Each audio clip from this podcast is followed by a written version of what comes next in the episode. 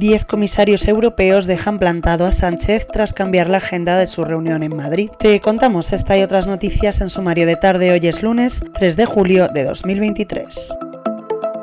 Las visitas a España del presidente del Consejo Europeo, Charles Michel, de la presidenta de la Comisión Europea, Ursula von der Leyen, y de los comisarios de la Unión Europea dan comienzo a la presidencia español del Consejo de la Unión, que formalmente arrancó el pasado sábado, aunque los actos que se están celebrando en Madrid están marcados por la ausencia de hasta 10 de los 27 miembros del Ejecutivo Europeo. Hoy además el expresidente del gobierno Felipe González ha entrado en la campaña electoral y ha abogado por dejar gobernar a la lista más votada. Además, el ex líder socialista ha subrayado que es partidario de los pactos, especialmente de los de centralidad, ha dicho.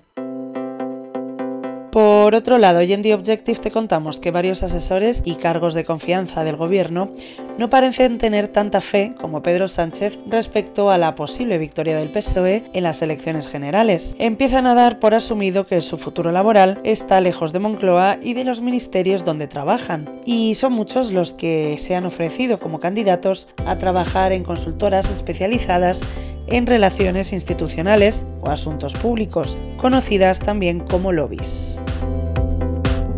Para terminar, hoy publicamos que Alberto Núñez Feijóo no está conforme con el rumbo que ha tomado Radio Televisión Española durante el mandato de Pedro Sánchez. Sin embargo, las fuentes consultadas por The Objective indican que la actual composición del Consejo de Administración de RTVE, con una amplia mayoría de izquierdas, sumada a las dificultades que Feijóo tendría para constituir una mayoría parlamentaria sólida para modificarla, harían que el PP no pueda realizar ningún cambio de calado en la cadena pública en el medio plazo.